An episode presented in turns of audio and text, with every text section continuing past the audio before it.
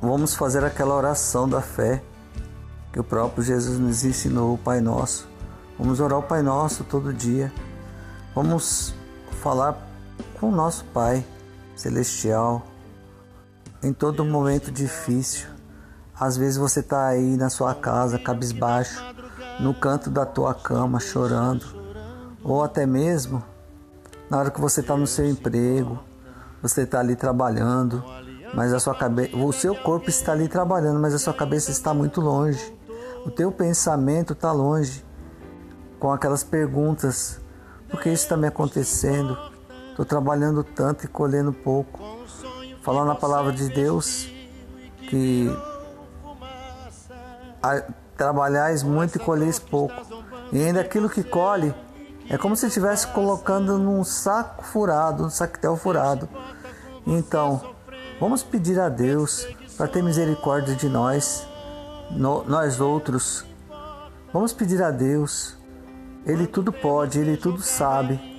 Aquilo que você ainda achou impossível, aquilo que parece que não tem saída na tua vida, Deus fala claramente na palavra para a gente contemplar a criação dele, contemplar o sol, contemplar a lua, as estrelas, contemplar o mar, olhar o nosso semelhante, olhar a criança sorrindo, olhar a lágrima de alguém que está chorando. Tudo é criação de Deus, tudo que Deus fez é bom. Deus fez tudo bom. Fez o melhor para mim e para você. Para você e para mim, desculpem. Fez o melhor para nós todos. Deus é aquele que não desampara. Deus é aquele que nos coloca no colo. Quando a gente clama, a gente pede. O Senhor coloca a gente debaixo das suas asas poderosas.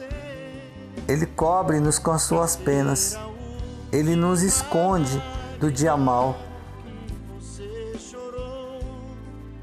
chegou o tempo de vencer.